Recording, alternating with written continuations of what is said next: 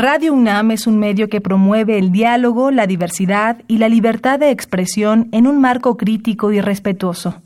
Los comentarios expresados a lo largo de su programación reflejan la opinión de quien los emite, mas no de la radiodifusora. Más salud. Radio UNAM y la Facultad de Medicina presentan Más saludable, más sexualidad más mente, más veraz, más confiable, más UNAM. Consulta nuestra revista www.massaludfacmed.unam.mx. Coordinación de Comunicación Social.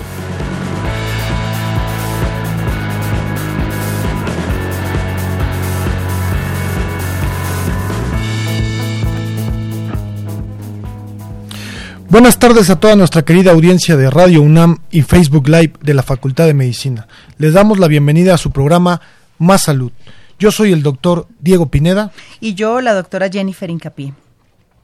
El 31 de diciembre de 2019 se identificaron los primeros casos de 2019 NCOV de, en Wuhan, provincia de Hubei, China. A partir del 13 de enero se han reportado casos importados desde China, en Tailandia, Japón, Corea del Sur y Estados Unidos.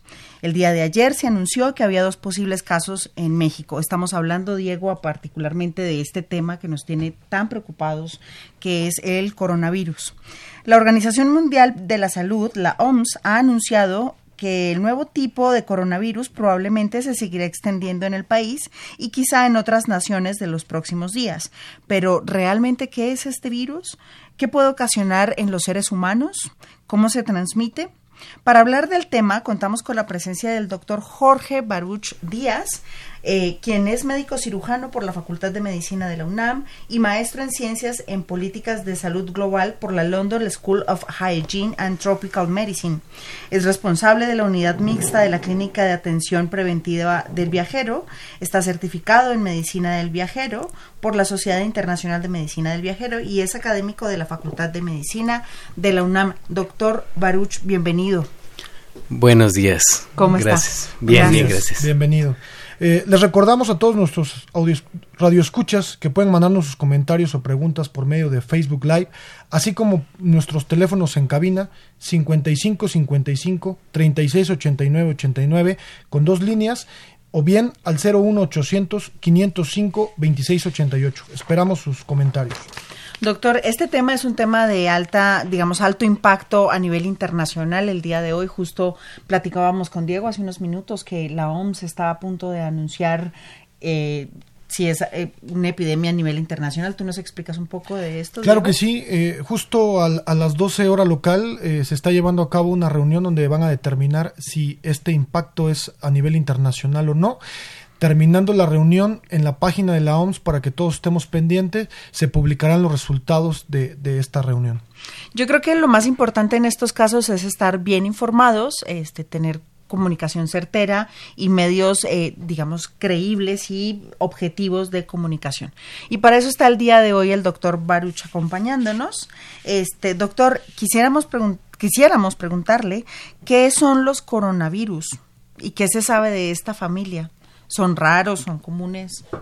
Bueno, los coronavirus en sí son una familia viral eh, muy amplia. Eh, pueden llegar a, causar enfermedades respiratorias de manera común en la población general a nivel mundial. En la población mexicana siempre están presentes dentro de las estadísticas epidemiológicas de enfermedades respiratorias, de vías aéreas, sobre todo bajas. Eh, entonces, y altas de las dos. Eh, causan gripas, desde gripas comunes, resfriados comunes, hasta eh, casos graves de neumonía, como es el caso de este nuevo coronavirus. Tienen un potencial pandémico ciertos eh, subtipos de coronavirus. En general, destacan tres tipos de coronavirus por su potencial pandémico, que es a los que nos vamos a enfocar, que son el SARS-CoV, que se descubrió en 2002 y que es originario precisamente también de China y se transmitió a partir de el contacto estrecho con eh, aves de corral, aves vivas de corral.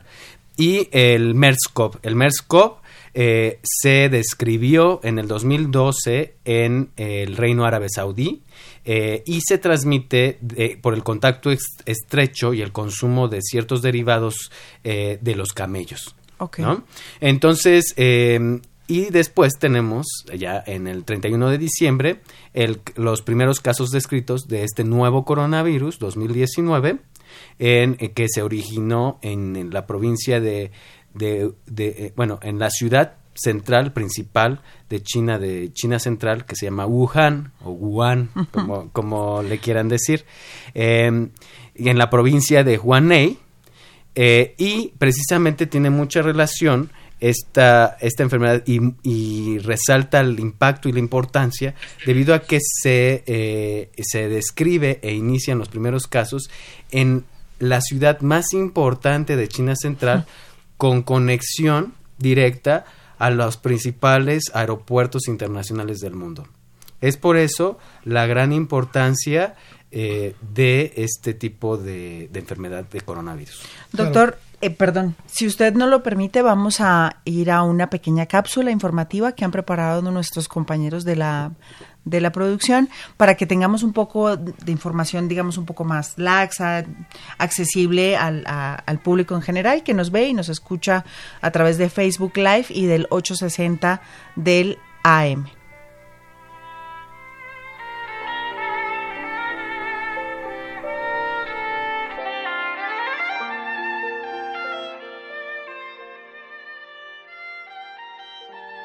Coronavirus los coronavirus son una gran familia de virus que causan enfermedades que van desde el resfriado común hasta enfermedades más graves como el síndrome respiratorio de Oriente Medio y el síndrome respiratorio agudo severo. Se cree que este virus se originó por exposiciones en un mercado de mariscos y pescados en la ciudad de Wuhan, China. Fuente: OMS, Organización Mundial de la Salud.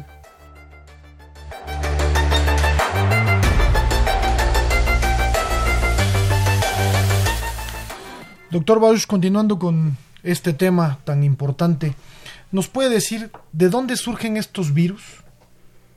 Bueno, estos virus surgen, bueno, estos tres virus principales que, que, tienen eh, potencial pandémico eh, surgen con el contrato, contacto, contacto estrecho de las personas con los animales.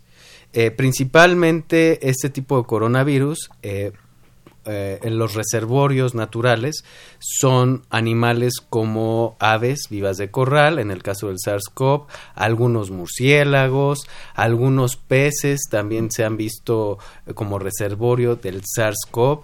En el caso del MERS-CoV, los camellos son exclusivamente los que pueden portar este tipo de virus y en, en, el caso del nuevo coronavirus es precisamente es el desafío que tiene la ciencia en estos momentos porque desconocemos por completo eh, quién es el reservorio natural, eh, la especie animal que es el que guarda relación estrecha con este nuevo coronavirus. Se han especulado ya gracias a la mm, pues a la secuenciación del, del ADN o, bueno, de la estructura genómica de este corona, nuevo coronavirus, es que se ha podido ver que tiene cierta, eh, cierta cantidad genética dentro de su material que nos orienta a pensar que eh, puede estar o tener relación estrecha con las serpientes, pero también el material nos dice que tiene eh, combinación estrecha con los, las aves y algunos peces. Entonces, hasta el momento no se ha definido, definido, bien cuál fue el reservorio natural, cuál es el huésped más eh, común de este nuevo coronavirus. Y lo que sí podemos definir es que se dio ese salto que los virus suelen dar de, de infectar a un animal, enfermar a los animales y matar a los animales, a enfermar al humano en un mercado, un mercado de animales, que vendían animales, mariscos y, em, y peces, ciertas especies de peces, y algunos otros animales salvajes como serpientes y otro tipo de animales que son muy comunes su venta en este tipo de mercados como aquí el mercado de Sonora que vende tiene una sección completamente de aves. Y uno encuentra de todo. Y de, encuentra de todo.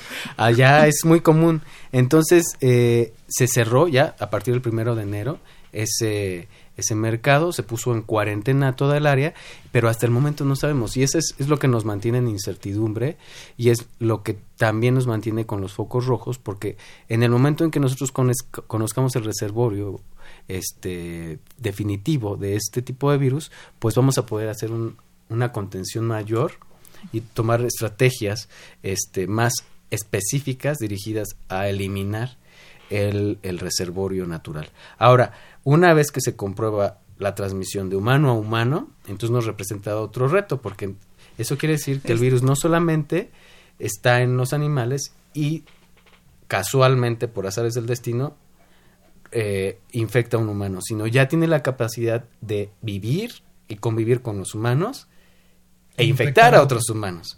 Y eso ya lo, es lo que hace que, nos, nos ponga en alerta. Ahora, otra gran interrogante para que el público esté consciente de, del reto científico que tenemos en este momento los, todo el mundo y de la importancia, de la dificultad que tiene el hecho de que no se haya llegado a un consenso ayer ante la Organización Mundial de la Salud, es que no solamente no sabemos quién transmite el virus a los humanos, sino no sabemos qué tan contagioso es este virus de humano a humano.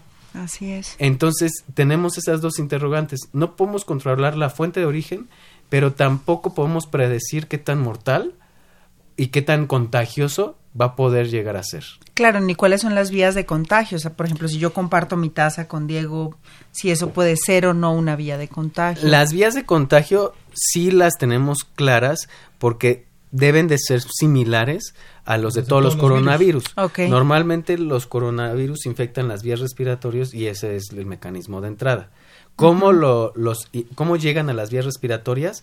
A través de los objetos contaminados que llegan a tocar las personas que ya están en ese lapso de contagio.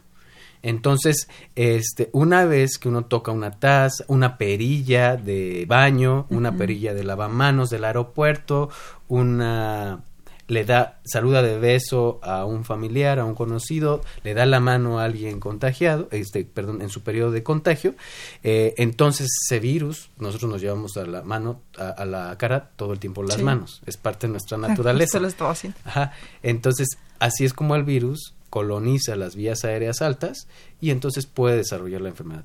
Pero todas esas cifras epidemiológicas, estadística que nos es útil y clave para predecir los eventos epidemiológicos y los alcances de la salud global, eh, los desconocemos hasta el momento porque no sabemos ni su nivel de, de, infectividad, eh, no sabemos eh, cuál es el, el, el, animal de origen y no sabemos qué tan mortal puede llegar a ser o qué tan letal.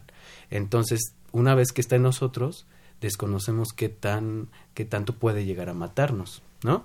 Sabemos hasta el momento algunos datos, por ejemplo, se ha visto en los pocos casos que hemos detectado, que son 440 en China por lo menos, eh, que alrededor del 20% es, eh, desarrolla una enfermedad eh, moderadamente grave. Y muy pocos de esos mueren hasta el momento pero desconocemos si estamos registrando todos los que en realidad se mueren y desconocemos si estamos registrando todos los que en realidad se enferman. Entonces, no esas barreras y esos retos son los que están dificultando mucho el posicionamiento de la comunidad internacional con respecto a este brote. Claro. Doctor, los coronavirus son capaces de enfermarnos de una manera muy leve hasta una manera muy grave. Entonces, como, como este es un tema que está en los oídos y en los ojos de todas las personas en este momento. Eh, mucho se habla que eh, los coronavirus provocan síndrome respiratorio agudo severo. ¿Nos podría decir en qué consiste este síndrome? Bueno, el realmente el síndrome agudo respiratorio severo eh, es un grupo de signos y síntomas que no, no quisiera ser muy técnico, vamos a ser prácticos en el sentido de que son signos y síntomas que comprometen las vías, vías aéreas eh, bajas, eh, los pulmones. Entonces los pulmones empiezan a tener eh, dificultad para hacer el intercambio gaseoso, el intercambio de oxígeno con CO2, que es el producto de, de nuestra actividad celular, y es lo que nos da, este, de alguna manera, eh, la capacidad de convertir la energía para poderla usar. Entonces, cuando los pulmones comienzan a, tener fallas a nivel celular, a nivel de los bronquios, eh, eh, por el síndrome agudo respiratorio, empiezan a dejar o a perder la capacidad de hacer el intercambio. a grado tal de que en un porcentaje ya la persona tiene o empieza a presentar dificultad para respirar, que es uno de los signos más importantes para el, este síndrome, que se confunde comúnmente con sus siglas con el SARS, el SARS, el coronavirus. Entonces hay que tener esa distinción. Una cosa es el síndrome que, es que se presenta eh, súbitamente, que es agudo, en las vías respiratorias, pues es respiratorio, y que nos dificulta respirar, que disminuye nuestras concentraciones de oxígeno en sangre y que empezamos, empezamos a tener complicaciones que nos llevan a un hospital y a presentar neumonía y entonces ya empieza el desenlace de la neumonía o, el alivio. Y otra cosa muy diferente es el SARS-CoV, que es el, el coronavirus, que se denominó SARS precisamente porque era característico que se presentara de manera súbita e inmediata el síndrome agudo respiratorio severo. Ok. Eh, este, este nuevo virus, esta nueva, esta nueva mutación que tiene el coronavirus, es muy difícil el diagnóstico ya que se parece a cualquier infección respiratoria alta. ¿Hay alguna característica en los signos y los síntomas que nos pueda orientar o, tener alerta y de ir de inmediato a, a una consulta? Sí hay una característica clave y esto es lo que debe de este es, esto es lo que debe de orientar el mensaje hacia toda la población mexicana. El, el signo característico que nos va a orientar a saber si alguien tiene nuevo coronavirus es el antecedente de viaje y el antecedente de contacto en estas comunidades de China con alguna persona eh, enferma o, que viva en esa región donde hay una incidencia alta de la enfermedad. Sin esta característica, no podemos y no debemos de pensar en el nuevo coronavirus. Claro. Debemos de pensar en otras enfermedades respiratorias que ahorita, en enero y febrero, precisamente, son los picos más elevados de este tipo de enfermedades como el virus de la influenza estacional, que es muy común en esta temporada, enero y febrero, en la población mexicana. Entonces, la primera característica y necesaria para, que, para pensar en, en, el nuevo coronavirus es eh, que haya viajado recientemente y o haya estado en contacto con comunidades de, de China. Ok, perfecto. También algo, algo importante que nos mencionan y que hemos visto en, todos los medios de comunicación es la dificultad respiratoria que, que estos presentan. Pero este comentario es bien importante, esto que nos acabas de decir, porque pues mucha gente puede debutar con una dificultad respiratoria, pero no ha viajado a China. Entonces ahí pudiéramos descartarlo completamente. También es muy importante mencionarle a todos nuestros radioescuchas que no se encuentra ningún caso confirmado hasta el momento en nuestro país. Eh, por la mañana eh, escuchábamos que el caso de Tamaulipas fue completamente descartado. Y bueno, surgieron ahora cinco casos más en Jalisco, dos ya descartados y tres que se encuentran en estudio, ¿cierto? Sí, de hecho, qué bueno que tocas ese punto porque los radioescuchas deben de estar conscientes que la fase que le toca a México, el papel que le toca a México jugar hasta el momento, es eh, como un tercer nivel de respuesta. El primer nivel de respuesta es el país que está teniendo el problema sanitario. China. El segundo nivel de respuesta es en los países que comparten una frontera sanitaria directa, sea física o sea frontera sanitaria directa a través del aire, vía aérea, en un aeropuerto que tenga vuelos directos. Y la tercera, el tercer nivel de acción es como México. México no comparte ni frontera sanitaria directa, vía aérea, ni terrestre, y este para que un alguien de China venga acá, tiene que hacer por lo menos una conexión. Es informar a la población y reforzar los sistemas de vigilancia epidemiológica. Entonces, en este caso, este síntoma que vemos a nivel nacional de que las autoridades epidemiológicas de nuestro país están detectando casos sospechosos, se da precisamente ante la alerta del sistema de vigilancia epidemiológico eh, y la actividad eh, eh, extraordinaria que está teniendo nuestro sistema de vigilancia epidemiológica para detectar personas con signos y síntomas de vías respiratorias que provengan de estos países. Entonces, debemos de estar conscientes que va a ser normal que el sistema de salud empiece a reportar casos sospechosos, en primer lugar, porque tienen una conexión con lo que ya vimos, que es el antecedente de viaje a estas regiones del mundo, a China, este, y en segundo lugar, porque tiene algún síntoma respiratorio. Pero debemos estar conscientes también que todos los, de todos los viajeros internacionales, la tercera causa de enfermedad después de las enfermedades dermatológicas y de las gastrointestinales son las respiratorias. Y que el 10% de los viajeros requiere atención médica durante su viaje o a su regreso este, por este tipo de problemas. Claro. Entonces, si sabemos que mil millones de viajeros lo viajan anualmente en todo el mundo y que 45 millones por lo menos entran, este, lo hacen en el Aeropuerto Internacional de la Ciudad de México, el 10% va a desarrollar algún síntoma de dermatitis, de gastroenteritis o respiratorio.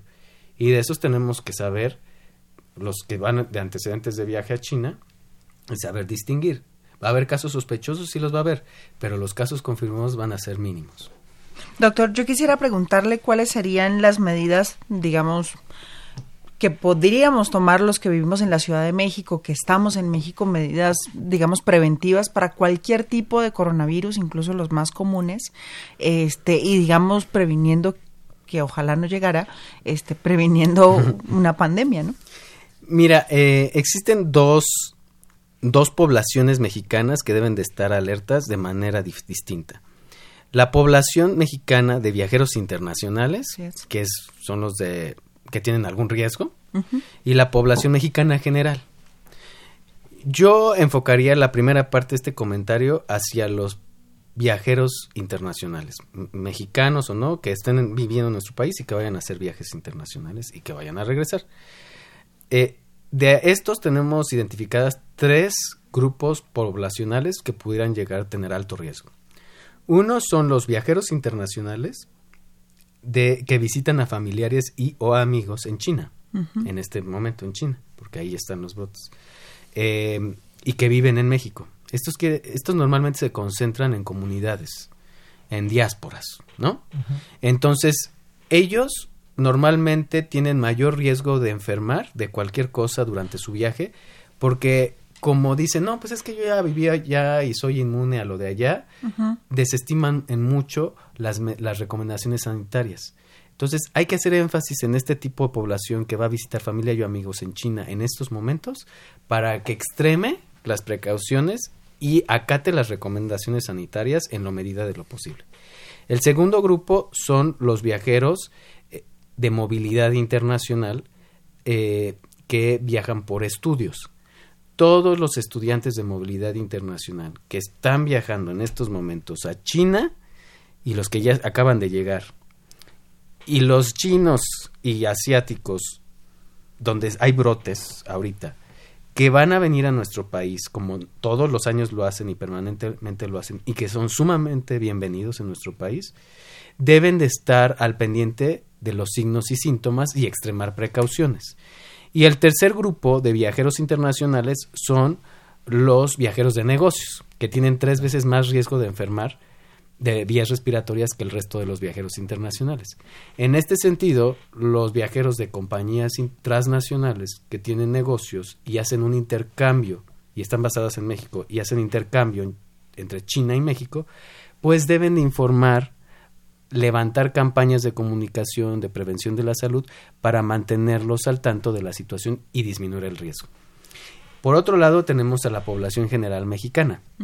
La población general mexicana no está en contacto directo con los viajeros internacionales a menos que un familiar venga a visitarlos, visita familia y amigos, que, eh, que este, un viajero en negocios coma con unos amigos de aquí en México y que tengan contacto con viajeros, ¿no?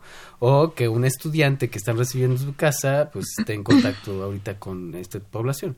Entonces, o que tengan algún familiar que haya viajado y tengan una reunión familiar. Así es como es un contacto primario de viajeros.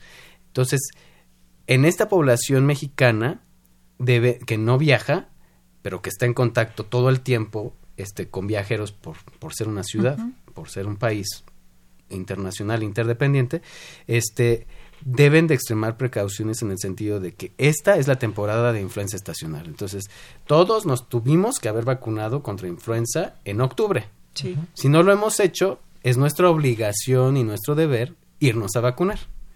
¿Ok? Eso es el primero. Los, que, los mayores de 50 años y los menores de 5 años necesitan actualizar, mantener actualizados sus esquemas de vacunación contra neumococo. Ok. ¿Ok? Neumococo, las bacterias comunes que nos infectan y contra las cuales hay una vacuna que nos protege en extremos de la vida, ese neumococo. Entonces, hay que irnos a vacunar, mantener nuestros esquemas de vacunación actualizados. Y en tercer lugar, toda la población mexicana que nació antes, este, bueno, toda la población mexicana debe de revisar sus esquemas de vacunación. Si le falta alguna vacuna de sarampión, por lo menos de triple viral, pues necesita ir con su hijo y vacunarlo antes de la primaria y todo esto. Entonces, este tipo de, de, recomendaciones de población general son las que nos van a ayudar a hacer frente a algún caso en caso de que llegara a ingresar a nuestro país. Perfecto, doctor, muchas gracias. Vamos a hacer un pequeño enlace para hacer una extender una gran invitación a nuestros radioescuchas y a quienes nos acompañan a través del Facebook Live de la Facultad de Medicina. Esto es al taller de Emprendimiento UNAM, en donde podrán aprender y desarrollar habilidades para comenzar proyectos de innovación y emprendimientos enfocados al área de la salud. Para ello vamos a tener una pequeña plática con el doctor Orlando Cerón Solís en la línea, quien nos va a platicar un poco del taller. Doctor Orlando, buenas tardes. Hola, muy buenas tardes. ¿Cómo se encuentran? Muy, bien. muchas gracias. Gracias. Doctor, cuéntenos de qué se trata el taller.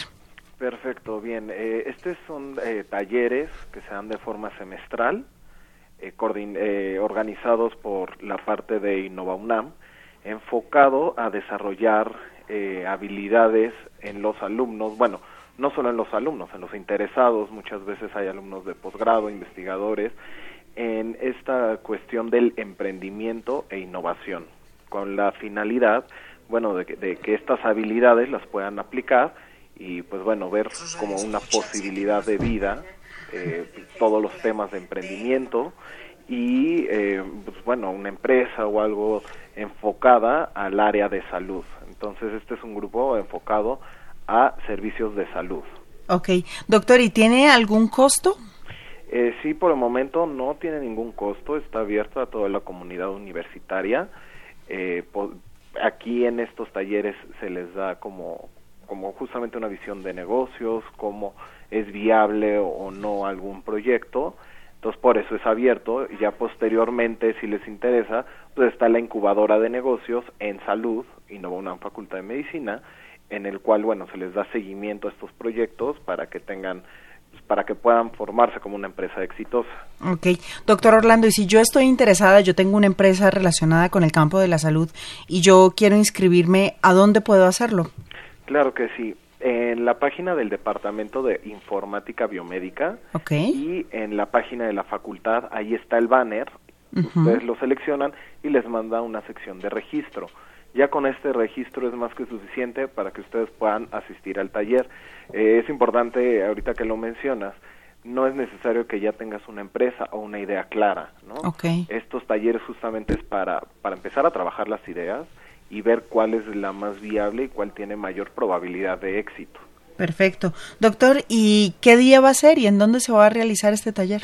Eh, claro, este taller se realiza en, en el Departamento de Informática Biomédica, en el, en el aula 5, que es tal cual el laboratorio de innovación. Inicia el día lunes 10 de febrero de 2 a 5. Es un taller semanal, eh, bueno, las sesiones son semanales y tiene una duración de 13 sesiones. Todas son impartidas, bueno, por expertos en el área y, repito, ¿no? El enfoque en, en, la salud y en los cuidados de la misma. Doctor, y solo para las personas que quizá no están, no conocen, digamos, tan de cerca la Facultad de Medicina, ¿podría darnos como una indicación, ese, cuál es el edificio, en dónde está? ¿Cómo llegar? Exacto, si tienen una página web que usted nos pueda compartir. Claro. Eh, físicamente nos encontramos la incubadora y este laboratorio se encuentra en el basamento del edificio A de la Facultad de Medicina, ¿no? Ahí eh, inserto al Departamento de Informática Biomédica.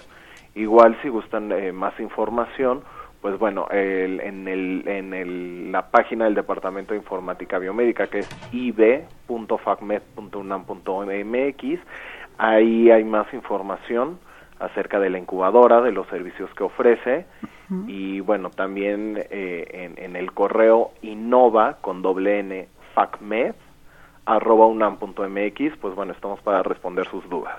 Perfecto, doctor. Vamos a reiterar entonces la página web, es ivfacmed.unam.mx o el correo electrónico innovafacmed.unam.mx. ¿Estamos bien? Así es, sí, estos son, son los datos de contacto y bueno, estamos eh, dispuestos para sus dudas o, cualquier comentario que tengan al respecto. Perfecto, doctor. Pues muchísimas gracias por compartirnos este taller tan interesante y pues estamos para acompañarlo y ojalá podamos ir, Diego, tú y yo. Claro que sí. A escuchar de qué se trata, a ver si se nos da la empresa. Muy, muy importante este taller. Muchas gracias, doctor, y gracias a la Facultad de Medicina por apoyar a todos los emprendedores. No hay de qué a ustedes y esperamos a todos con los brazos abiertos. Muchas gracias, doctor. Hasta luego. Hasta luego.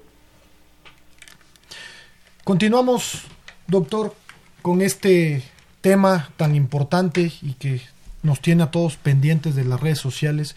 Muy importante verificar con, gente experta y pues el día de hoy contamos con, uno de ellos. Y, qué mejor, y aprovecho esto porque ahorita que lo platicaba, eh, me, me viene a la mente un caso, ¿no? Suponemos que una persona ya tiene, o una familia, tiene planeado su viaje a, China desde hace seis meses. Y, lo irán a consultar porque es el experto en, medicina del viajero. ¿Cuál sería la recomendación? ¿Suspenden el viaje? ¿No lo suspenden? Eh, por supuesto, sabemos que la población afectada ahorita está cercada, ahí, ahí no va a llegar, pero finalmente va a llegar a, a este continente. Bueno, eh, aquí tenemos que, que ser muy reflexivos en cuanto a nuestros planes de viaje.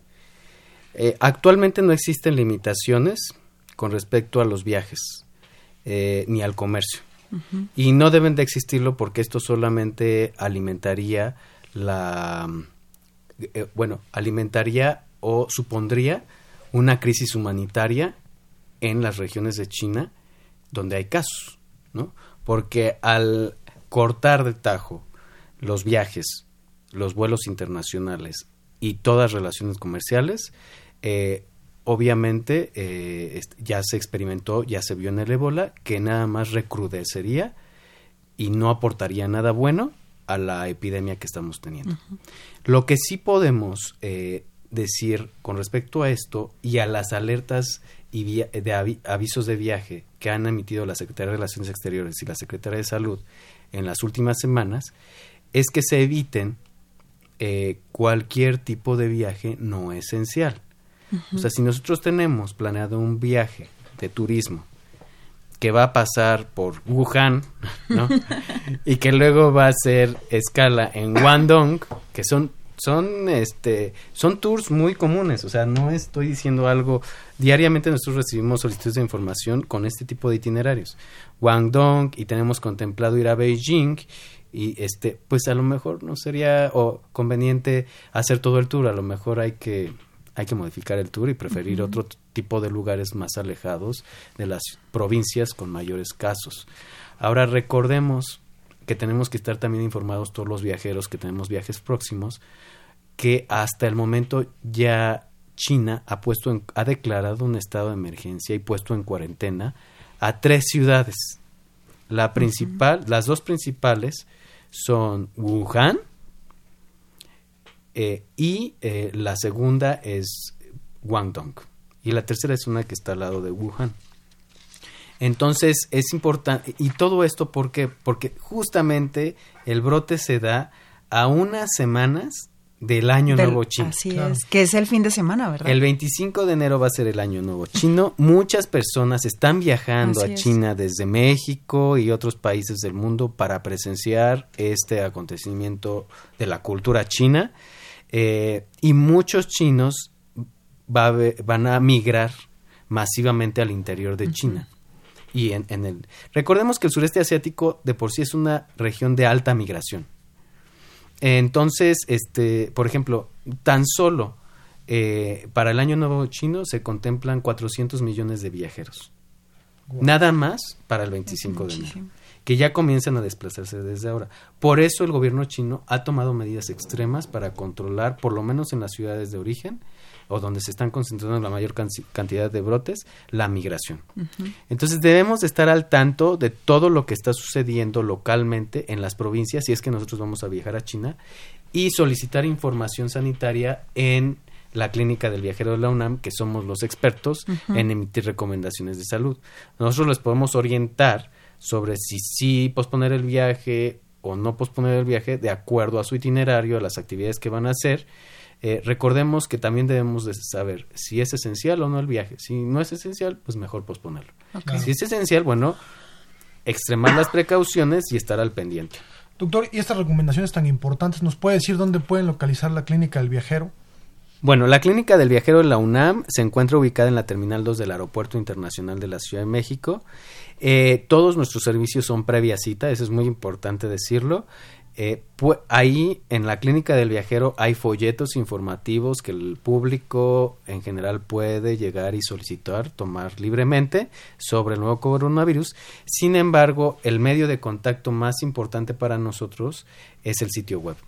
A través del sitio web eh, se pueden descargar los folletos informativos, se puede solicitar información y citas a través del formulario de contacto. De preferencia no hacerlo unas horas antes de abordar el vuelo. Eh, hay que hacerlo con tres a cuatro semanas de anticipación de preferencia. O sea, el plan no es, no es hoy viajo y hoy paso, me, por de paso en la terminal 2. Pues no, no, ese no es el plan. El plan es que si la mayor parte, el 70% de los viajeros planifica su viaje con anticipación en internet. Claro. Son estadísticas. que, lo incluya. Entonces, que lo incluyan, por favor, la planificación, la parte de recomendaciones de salud. Okay. Y que no las desestiman, porque muchos de ellos eh, las reciben y dicen, no, pero no me va a pasar nada. Pero no es cierto. O sea, eh, si son recomendaciones es porque están basadas en evidencia. Porque ha pasado y están basadas en evidencia. Doctor, ¿qué podemos hacer las personas que no tenemos tanta proximidad, digamos, con, con el campo médico este, para discernir cuál es la información correcta de lo que puede estar pasando en México o en los países aledaños. O sea, ¿a dónde puedo yo acceder o buscar en Internet información que sea certera? Porque si revisamos redes sociales, hay muchas fake news que están diciendo que ya hay más de 50 casos en México, que ahora sí nos vamos a morir. Ya, ya le aumentaron la mortalidad al virus. Exactamente. Entonces, eh, sería muy interesante que usted nos contara dónde podríamos acceder a información certera. Exactamente. Mira, tanto los viajeros tienen ese problema porque el 70% usa Internet para buscar información de su viaje, como la población general mexicana que usa mucho los buscadores de Internet para informarse. Entonces sí es importante que que se asesoran de páginas confiables como las páginas de nuestra máxima casa de estudios, la Universidad Nacional Autónoma de México. Ahí en todos los sitios web de la UNAM se publican y las cuentas de redes sociales se publica información confiable, verificada, basada en, en, evidencia científica y en los sitios de los gobiernos eh, oficiales. en primera instancia, pues el gobierno de México la Secretaría de Relaciones Exteriores tiene una guía del viajero que pueden consultar. Ahí se publican los avisos preventivos de viaje de la Secretaría de Relaciones Exteriores. La Secretaría de Salud tiene una página web de la Dirección General de Epidemiología que se puede consultar los, los avisos preventivos de viaje por parte de las autoridades de salud. Hay otros, otros sitios eh, internacionales que se pueden consultar para estar al pendiente del coronavirus pero son también de los gobiernos más importantes eh, eh, del mundo. Por ejemplo, el gobierno de Estados Unidos de América tiene la división de los CDC, en donde puede, y una división especializada en viajes y salud. Entonces ahí pueden eh, tomar información de viajes y salud. Igualmente, de esa misma manera, los tienen los SDC, que son es la agencia de gobierno de la Unión Europea encargada del control de las enfermedades infecciosas y prevención de enfermedades infecciosas. Entonces, ahí también pueden consultar y también se pueden consultar las páginas de la Organización Mundial, Mundial de la Salud, que tiene un micrositio especialmente diseñado para mantener y alimentar todo lo que tenga que ver con el nuevo coronavirus. Claro, eso, eso, es muy importante, perdón, Jennifer. Sí, sí, sí. Eso es muy importante y, y, yo quisiera agregar que en México se nombró al doctor José Luis, que es el director general de epidemiología, como vocero de la información del coronavirus. Y esta información se va a actualizar cada 24 horas. Entonces es importante que, que nuestros radioescuchas eh, tomen esto eh, con, con, delicadeza y se informen muy bien. Doctor, esta, hemos tenido muy buena respuesta en redes sociales y quisiéramos compartir con usted algunas preguntas que desde donde yo lo percibo ya las ha respondido, sin embargo es muy, muy interesante la interacción. Este, Denis Díaz, Denis Díaz le saluda. Lucas Benjamín, ¿el contagio es solo de humano a humano o puede contraer mediante el contacto de un animal u objeto contaminado?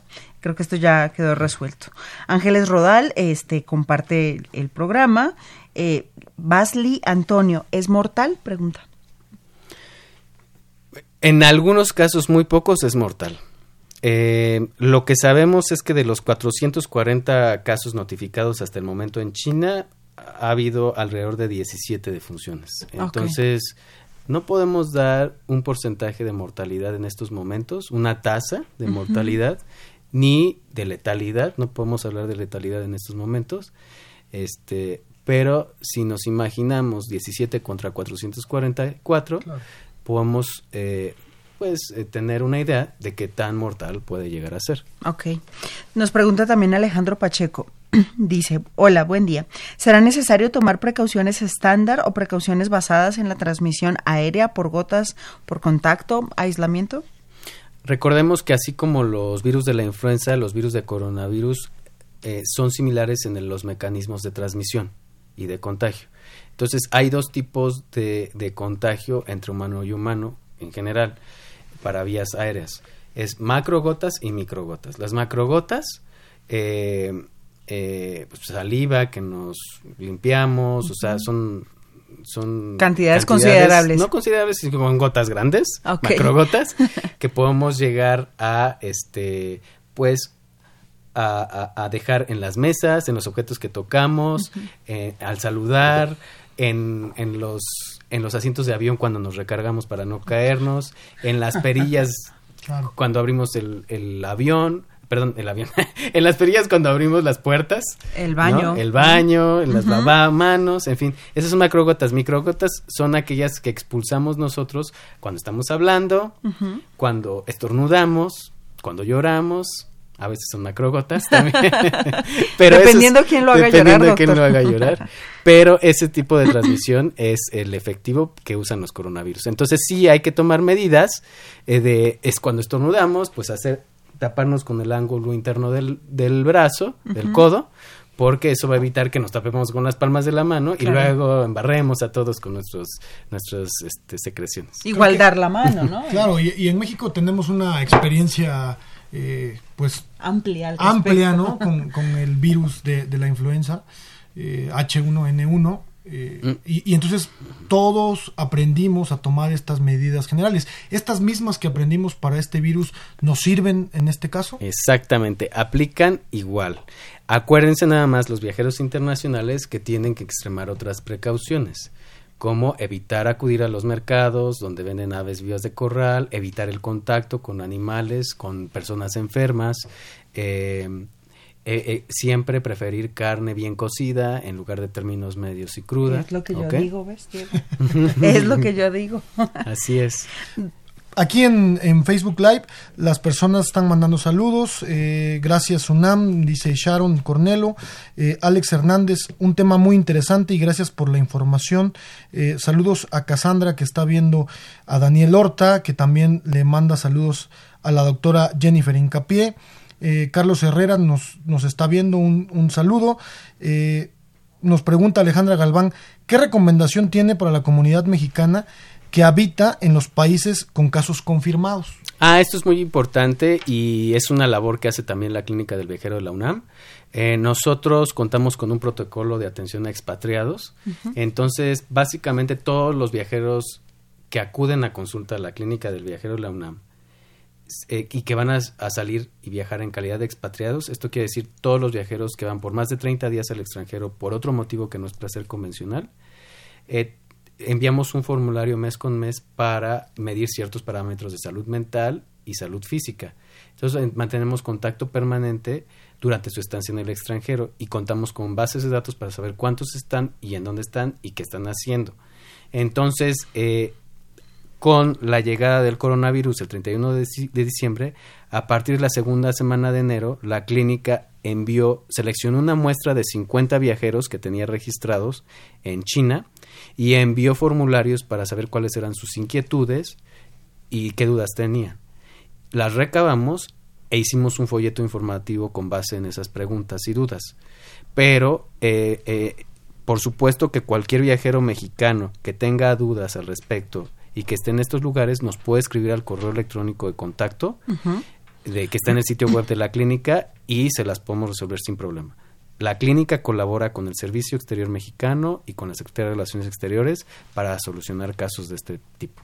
Doctor, ¿y cree usted que México es un país que está preparado, digamos, en términos de salud para una epidemia de estas características? Por supuesto que México cuenta con los recursos y humanos, recursos humanos, eso es muy importante porque he leído noticias últimamente que han dicho que México no cuenta con científicos expertos en, en, temas de manejo de brotes y epidemias. Por supuesto que México cuenta con expertos de la mejor calidad para hacer frente a este tipo de brotes y epidemias, no solamente el coronavirus, de todo tipo de, de, de virus, bacterias y parásitos.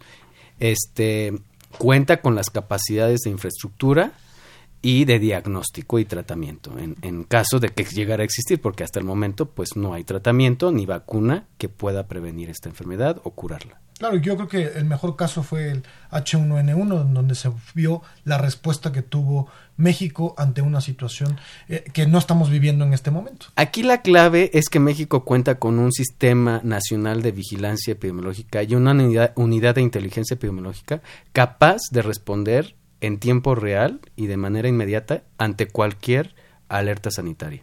Y contamos con los protocolos que nos guían a todos para llevar a cabo las medidas de contención. Entonces, este, por supuesto que México está completamente capaz. Doctor, hilando un poquito la pregunta de, la gente que está en otros países y, y qué hacía, ¿cuáles son esos países que se han visto afectados con casos confirmados del coronavirus? Eh, países fuera de China que se han visto afectados. Ah, bueno, hasta el momento hay entidades autónomas o independientes del gobierno de China, que son parte de China, pero bueno, son independientes, en donde se han reportado eh, casos importados como Macao, Hong Kong, eh, Tailandia nuevamente, ayer también ya reportó otros dos casos, eh, Japón también ha reportado casos importados, Corea del Sur también ha reportado casos importados, Estados Unidos, y confirmados, ¿no? Que es lo más importante. No es tanto los sospechosos, sino los confirmados, en, cuando son uno o dos. Entonces, este, este tipo de, de, países, bueno, es porque tienen conexión directa a las provincias de donde están surgiendo los casos. Y, y respecto, yo supongo que Cristina ayer de, de los teléfonos en cabina nos hace una pregunta muy importante. ¿Qué pasa con la alimentación? Es decir, ¿se puede comer pollo, pescado y carne que se importe de Estados Unidos, que es nuestro país vecino y que tiene ya caso confirmado. Se puede comer todo tipo de alimentos siempre y cuando aquí y en China, siempre y cuando eh, eh, los alimentos estén bien cocidos. Claro. Sí, vamos a mandar también saludos a Armando Ramón Perseo, que nos está viendo a través del Facebook Live. Don Armando, muchos saludos. Onofre eh, dice que es un excelente ponente del tema. Y Rebeca Medrano nos pregunta, ¿cuál sería una solución para que la población en general se tome más en serio las medidas de sanidad para evitar estos contagios? Bueno, una solución que ya se está implementando en una solución es informar a la población y mantenerla informada para mantener el interés. Em, pero otra solución que también puede ayudar a aumentar el interés de los viajeros, sobre todo, es que deben de saber que ya se implementaron filtros de sanidad en las fronteras internacionales con vuelos directos hacia y desde China. Eh, eh, sobre todo en China, los aeropuertos están escaneando y tamizando a todos los viajeros que salen. Pero en otros aeropuertos del mundo están tanto a los que llegan desde China como a los que salen a China. En fin, es aleatorio a veces este tipo. Con cámaras termograficadoras eh, y con filtros adicionales de, de salud. Entonces, por ejemplo, viajeros que vayan a Indonesia, a India, a Japón, a Macao, a Malasia, a Filipinas, a Rusia, a Singapur, a Corea del Sur, a Taiwán, a Tailandia, alrededor de seis aeropuertos en Estados Unidos, incluyendo San Francisco, Nueva York, Los Ángeles, Atlanta, Chicago y Vietnam, ya tienen implementados filtros sanitarios. Esto hace más efectivo que los viajeros tengan mayor apego a las recomendaciones. Pareciera que no, pero parecen niños chiquitos y creen que, son inmunes, inmortales, y algo. Entonces, no, no somos todos inmunes ni inmortales, somos humanos y debemos de hacer caso a las medidas sanitarias. No podemos viajar enfermos por salud pública y por salud propia. Claro. Algunos lo hacen para no perder el vuelo y no, pero no debemos de viajar enfermos. Y más en esta situación, cualquier viajero que sea detectado con fiebre mayor a 30, o sea, una temperatura mayor a 38 grados en este tipo de aeropuertos va a ser detenido y revisado por las autoridades sanitarias para evaluar cada caso y darlo de alta o internarlo. Entonces, no nos arriesguemos, tomamos, seamos serios, los viajeros internacionales deben de ser responsables de su propia salud, porque ellos han decidido en viajar, claro. ¿no? Por cuestiones diversas, pero ellos lo han decidido. Entonces, así como lo tomaron la decisión de viajar, tienen que ser responsables de la salud y extremar precauciones. ¿Qué, información tan importante nos, nos está dando? Y, bueno, nuestras redes sociales eh, siguen muy, muy activas. Dulce Romero nos dice, hola, buen día y muy buena plática. Cassandra, amo los jueves de sus programas. Eh, Lorena Valencia, saludos cordiales y gracias por abordar el tema de coronavirus. Excelente día. Carmen Valencia, buen día, muy buen tema. Eh, también por aquí Alejandra y Daniel mandan saludos, Genaro Sánchez le manda saludos al doctor, Aurora de la Peña, eh, Cristina Navarro, felicitaciones por el programa, eh, Eslen López, mis papás llegaron hace un mes de China, ¿es necesario que los revisen? Bueno, recordemos que en China no solamente existen el coronavirus, el nuevo coronavirus, hay muchas enfermedades, incluyendo la malaria. En alguno, la malaria es una enfermedad transmitida por parásitos que, se transmite por mosquitos, pero es una enfermedad de parásitos transmitida por mosquitos. Entonces, si fuimos a lugares con malaria en China eh, y, estuvimos expuestos a picaduras de mosquitos, pues puede ser que en un periodo de seis meses a un año desarrollemos la enfermedad. Entonces, este tipo de preguntas sirven para informar a la población de que debemos de cuidar la salud antes, durante y después del viaje. Y ante cualquier problema de salud, con antecedente de viaje, dentro del siguiente año después de haber viajado, debemos nosotros eh, tomar eh, la iniciativa y avisarle al médico que nos esté tratando que hicieron un viaje. Porque de primera instancia los médicos mexicanos no incluyen en la historia clínica antecedentes de viaje. Aunque está en, en los planes y programas de estudio de nuestra facultad y otras facultades de medicina y escuelas, Normalmente en la práctica es poco probable que un médico pregunte antecedentes de viaje por sí solo.